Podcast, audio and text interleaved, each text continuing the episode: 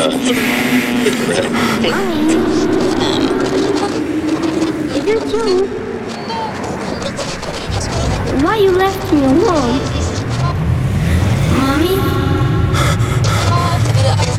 Please, come back. to license it. Out of sadness, save me. From my damnness, please, Lord. It is time, Lord. From the dry dust, break me. Out of these chains, bring me.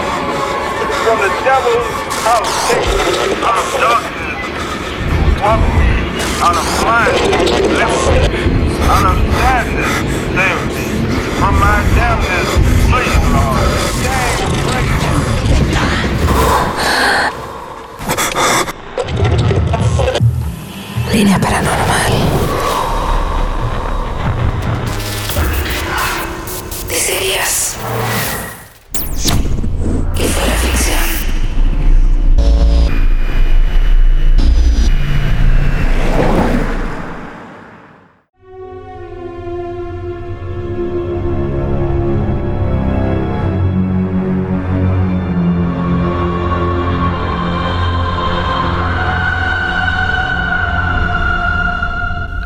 De Halloween de 1990 se dio un evento perturbador que tenía como protagonista una familia embrujada y a un cazador de demonios que fue en su ayuda.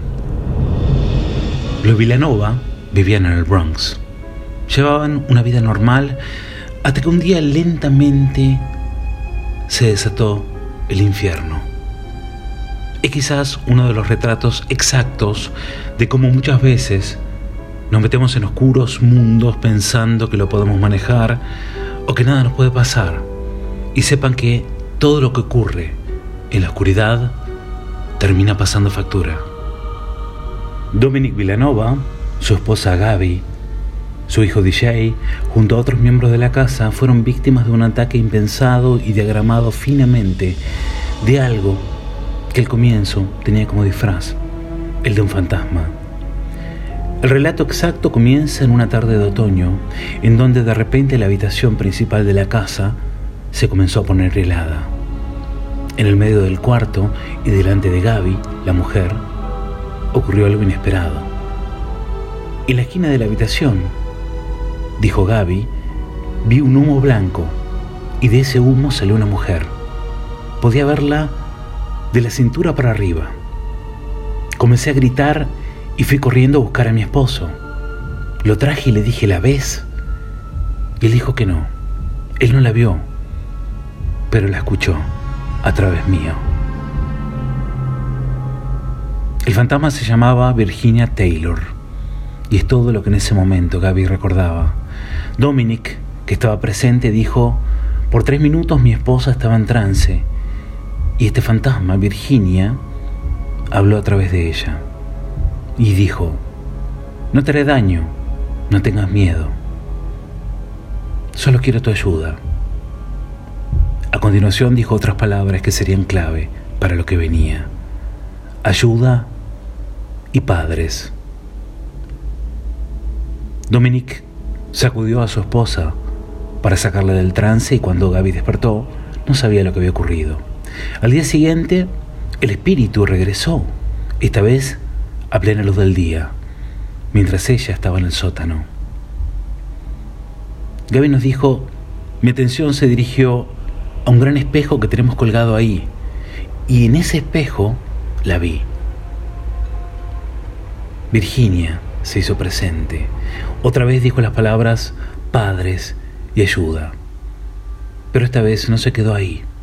A estas palabras le siguieron un relato.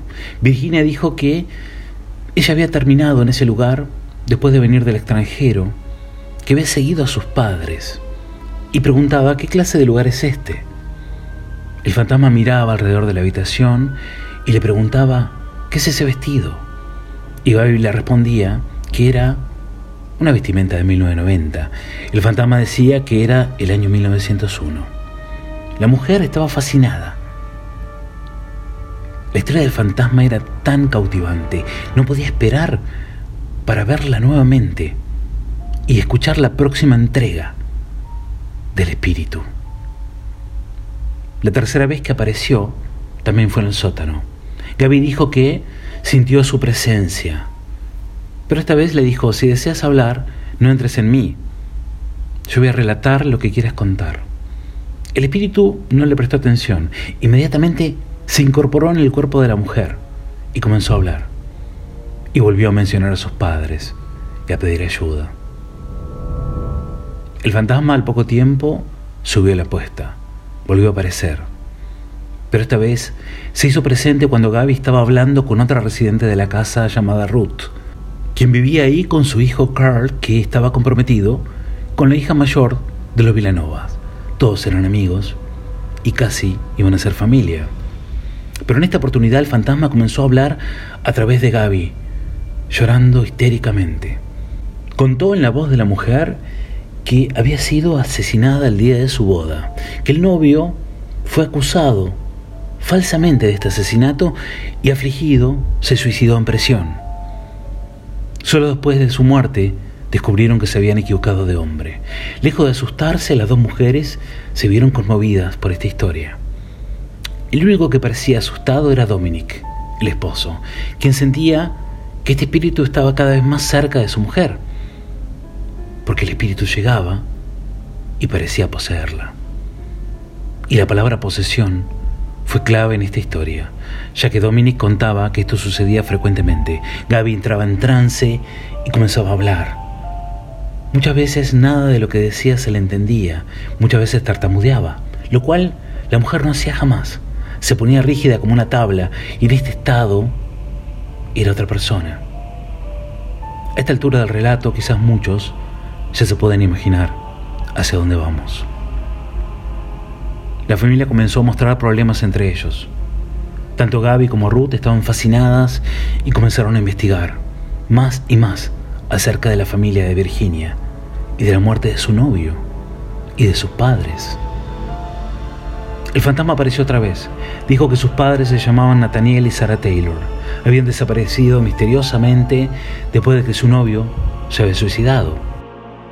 El fantasma decía, me temo que también quizás hayan sido asesinados. Y lloraba. Si tan solo supiera su destino, tal vez podría descansar tranquila, al fin. Casi todos los días el fantasma volvía y ofrecía nuevas pistas para ayudar a las mujeres a rastrear a sus supuestos padres. Y así, una y otra vez, el fantasma aparecía, dejaba pistas, daba nombres y todas las veces hablaba a través de la voz de Gaby. Los investigadores estaban anonadados con lo que pasaba. Y lo que no sabían es que aproximadamente dos semanas después de que el espíritu comenzara a jugar el juego de humo y espejos, la hija mayor de Gaby, Luciana, fue sometida a una serie de asaltos sobrenaturales increíblemente crueles. Las medallas de santos que usaban en la casa comenzaron a desaparecer. Luciana en un momento cuenta que varias semanas alrededor de las 2 de la mañana, leyendo en su habitación, agarró un vaso de agua y cuando se levantó para encender la luz del pasillo, el vaso voló hacia su cabeza y la rozó. Ese fue el primer ataque a su persona. Los gritos trajeron a todos los integrantes de la casa, quienes vinieron corriendo a ayudarla. Con mucho miedo, de dormir sola, Luciana se fue a dormir al cuarto de la hermana. Y esa noche, la litera comenzó a moverse violentamente, golpeaba contra el piso y sacudía con ellas arriba. Otra vez, gritos, la familia desesperada.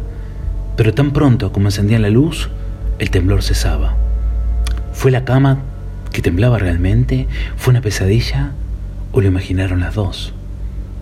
Miedo, desconcierto, duda, características típicas del ataque de un demonio. Después los ataques continuaron de día. Luciana contaba que, por lo general, obtenía marcas rojas en el cuerpo y en los brazos que desaparecían muy rápido, a veces aparecían un minuto. Una noche alrededor de las 2 de la mañana sintió un ardor muy doloroso en la piel y despertó con un pentagrama en su estómago. Otra vez el brazo comenzó a arder y lo vio como si estuviese en llamas. Cuando miré al espejo, dijo, pude ver el número de la bestia. El brazo tenía marcado en quemaduras el 666. Todo lo que habían vivido hasta ese momento, la historia del fantasma de Virginia, de sus padres, de la muerte del prometido, era una gran mentira. Era una farsa para que el camino a una posesión sea allanado. Inclusive esta entidad llegó a hacerse pasar por el abuelo de Luciana, el padre de Gaby, mostrándose como era, con algunas diferencias. El hombre viejo, sentado en un sillón, fumando, recomendaba a la familia escuchar a la mujer del espejo. Por 24 horas al día, durante casi tres meses sin parar, la familia soportó ese horror. Dejaron de dormir en habitaciones separadas y se acurrucaron todos en la sala de estar, en sacos de dormir y camas improvisadas, en estado de alerta y aterrados por lo que podía llegar a pasar. Ese descanso era intermitente y casi no existía. Los gritos en el medio de la noche irrumpían en la casa. La fuerza invisible arañaba a los integrantes, los aterrorizaba. Sus posesiones fueron arrojadas por toda la casa como si fuera basura. Las muñecas volaban. Los libros salían escapados de sus estantes, golpeando muchas veces tan fuerte a la pared que dejaban marcas. Los muebles pesados comenzaron a moverse por sí mismos, sacudiéndose de arriba y abajo, como si hubiese un terremoto. Sillas grandes, inclusive las camas, comenzaron a volar y se estrellaban contra las paredes y a veces contra el techo. Las fotos de la familia explotaban en los portarretratos llenando el lugar de vidrios. El demonio también utilizó otras tácticas terroristas. Una de ellas era prender la televisión y el estéreo a todo lo que da en el medio de la noche sin parar, a veces con el aparato desenchufado. Se oían gemidos, gruñidos horribles que venían del sótano y muchas veces encontraban mensajes espeluznantes en el baño, marcados en los espejos y en las paredes. La palabra ayuda escrita al revés. Y los objetos que lo golpeaban ni siquiera podían ir al baño en paz. Cajas de pañuelos que le golpeaban en la cabeza, latas de conservas que aparecían flotando en la cocina. Era todo un infierno. Si bien el ataque se concentraba en Luciana, Ruth notaba que la fuerza infernal tenía un efecto peculiar en ella y en su cuerpo. Cuando el demonio estaba cerca, comenzaba a tener frío y empezaba a temblar. Y sentía como en todo su cuerpo la pinchaban con miles de agujas.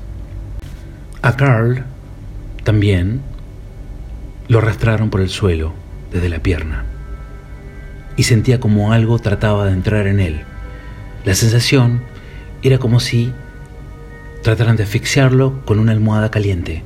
No podía respirar. Se sentía desfallecer. Y el momento exacto del desfallecimiento era el momento en donde el espíritu entraba en el cuerpo.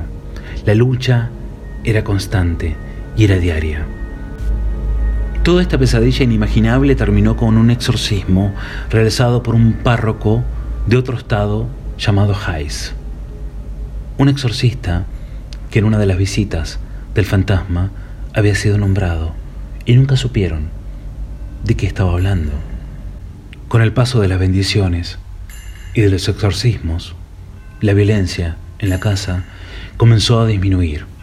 Luciana todavía sufría rasguños ocasionales, pero ahora el demonio había comenzado a descargar su ira en artículos religiosos. El agua bendita, por ejemplo, se tornaba marrón, y de todos los rosarios las cruces eran arrancadas misteriosamente. Después de que los dos sacerdotes más importantes que fueron a exorcizar el lugar lo bendijeran, la huella de un cráneo de un animal apareció en el espejo del sótano, la marca que desde ahí estaba viniendo todo. El volver a la paz fue gradual.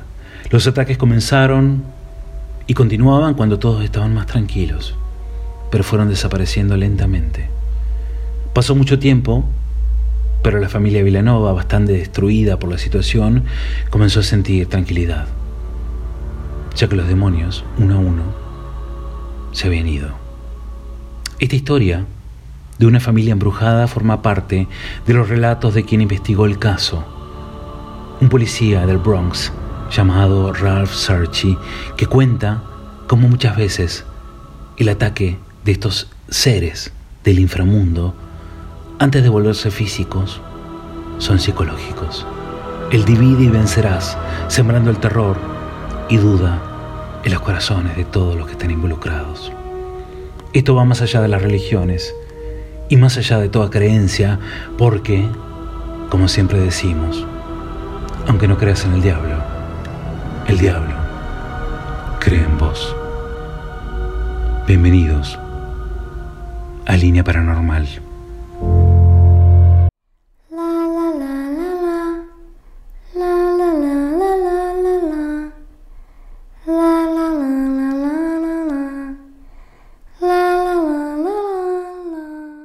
No abras los ojos.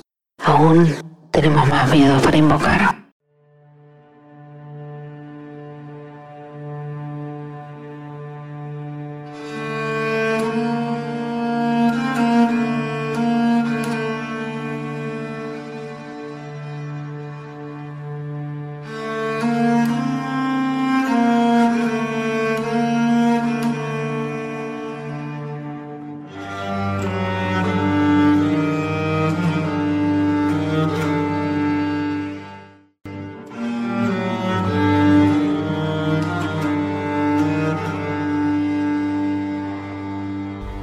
Estamos en línea paranormal y hoy hablamos de un caso que llegó al cine. Un caso de una familia que fue acosada por un demonio disfrazado de fantasma. Que nos remite a su investigador, quien fue el que nos contó originalmente esta historia. Y es el sargento de la policía Ralph Sarchi, del recinto 46 del Bronx. Un policía duro que cuando no actuaba como tal, como cazador de demonios. El relato de hoy está sacado de su libro, De Cuidado con la Noche, Beware the Night, un libro que llegó al cine en la película Líbranos del Mal y que es casi un manual para detectar la presencia de estos seres. Sarchi en sus historias detalla exactamente y sin ningún tipo de analogía lo que es el ataque de demonios y de espíritus muy oscuros. En sus historias da detalles de objetos, lugares, sensaciones e inclusive métodos para actuar en contra de estos y de cómo detectarlos.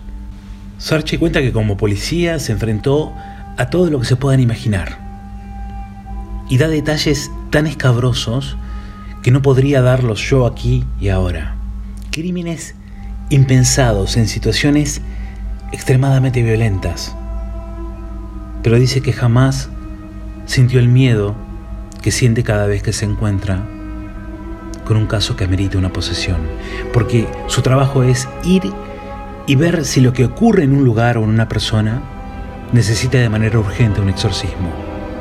Lo mandan muchas veces a investigar eso.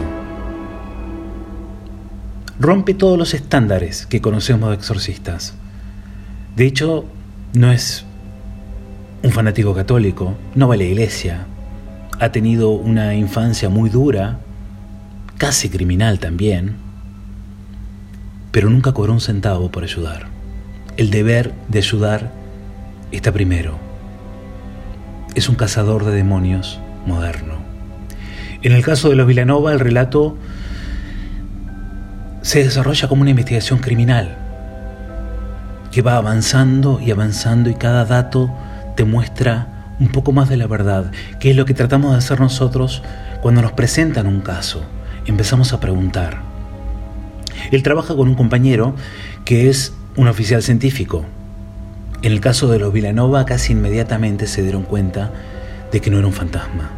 El primer detalle que da es atemorizante, porque según Sarchi, la característica de algunos demonios es que cuando se muestran como personas, nunca lo hacen de manera completa Normalmente hay algo que no está bien. En el cuerpo, en la cara, en los brazos, en la cabeza. Según él, nunca se muestran de manera completa. Virginia se mostraba desde la cintura para arriba. Y esto sumado a otro tipo de actividades y manifestaciones lo convencieron de que ahí ocurría algo que iba más allá de una simple aparición. Muchos se preguntarán de dónde vino todo esto, por qué ocurrió lo que ocurrió. El origen fue una Ouija, jugada por los más jóvenes, sumado a que también en la casa vivía una persona que realizaba ritos. Esa conjunción de energías abrió una puerta donde entró algo que no se quería ir. Sarchi da otros datos. Dice que cuando entras a una habitación que tiene actividad, lo sentís en el cuerpo, y eso lo comentamos siempre. Te puedes llegar a desvanecer, sentís puntadas en la cabeza, en la sien, ganas de vomitar, asco. Siempre que sentís una reacción física, como el frío, por ejemplo, extremo, cuando no debería haber frío, es señal de que hay algo ahí que no está bien. Sarchi dice que odia Halloween, pero nos dice por qué. Y su argumento tiene todo el sentido. En esta fecha, de venida de una fiesta de la época de los celtas, todos se disfrazaban con la intención de que los espíritus que traspasaban el umbral no entraran en los vivos. Por eso los disfraces para que ellos no te reconozcan. Y justamente esto ocurrió en Halloween, este fantasma que intentó poseer uno por uno a los integrantes de la familia. Como dijimos, la Ouija fue una puerta para que esto suceda. Siempre decimos que la Ouija es una puerta al otro lado, una puerta que cuando la abrís no sabes quién va a entrar, ni cuántos van a entrar. Y esto es lo que pasó con la Villanova. Sarchi decía que eran muchos demonios pero había uno que era el más fuerte. Lo que pasó aquí fue un engaño, dice, con palabras que sedujeron e inclusive emocionaron a las personas. Estos seres tienen datos que se ajustaban a experiencias que habían tenido los que la escuchaban. Se sentían identificados de alguna manera, un engaño, eh, una persona que fue apresada injustamente, un suicidio en la familia. Era todo mentira. Las fuerzas diabólicas tienen un conocimiento del pasado y pueden ver en la vida de nosotros como si estuviesen viendo una cinta de video. Estos mentirosos, dice Sarchi. Los espíritus estos mezclarán suficiente realidad con ficciones falsas para mantener el engaño. Gran parte de él también fue realizado con alguien que conocemos, que es el obispo McKenna, un exorcista extraordinario que trabajó muchos años junto a los Warren. Con respecto al caso de los Villanova, también Sarchi cuenta que este demonio era muy audaz, porque intentaba quitar símbolos que eran de protección, medallas de San Benito, se las, se las colocaban y la medalla volaba y caía. Suele pasar con la obsidiana que usamos para protección. La obsidiana se cae y se rompe. Él dice que la mayoría de los espíritus malignos son cobardes y se esconden del agua bendita, de objetos religiosos, medallas, reliquias, pero solo las fuerzas satánicas más poderosas, los verdaderos demonios, pueden manipular estos objetos sagrados. Y los ataques, antes de ser físicos, son psicológicos. La familia estaba destrozada, estaba agotada. Algo muy común es que los eventos más violentos, y acá presten mucha atención, al principio se manifiestan a una sola persona. Y cuando otros llegan en, esa, en su ayuda, estos eventos cesan. La idea de esto es sembrar la duda en uno mismo y que los otros duden de vos. Esto resquebraja a la persona y esta termina siendo testigo de atrocidades y no dice ni una sola palabra, algo que hemos presenciado en innumerables casos nosotros mismos. Por eso siempre es muy importante contar todo. Si bien la historia de los Villanova terminó bien, las secuelas de este tipo de actividad lo siguieron y lo van a seguir para siempre. Y en el momento donde estén más tranquilos y piense que todo se terminó definitivamente, habrá un nuevo ataque. Porque estos seres no descansan, no tienen vacaciones y su única labor es que vivas una pesadilla y que tengas miedo. Vamos a traer ante ustedes más, más historias de Ralph Sarchi porque son muy interesantes, son muy didácticas y dan muchísima información que es muy valiosa. Información que te puede ayudar a enfrentarte a la oscuridad porque la única manera de combatirla es conociéndola. Nos encontramos la próxima vez en una nueva edición de Línea Paranormal.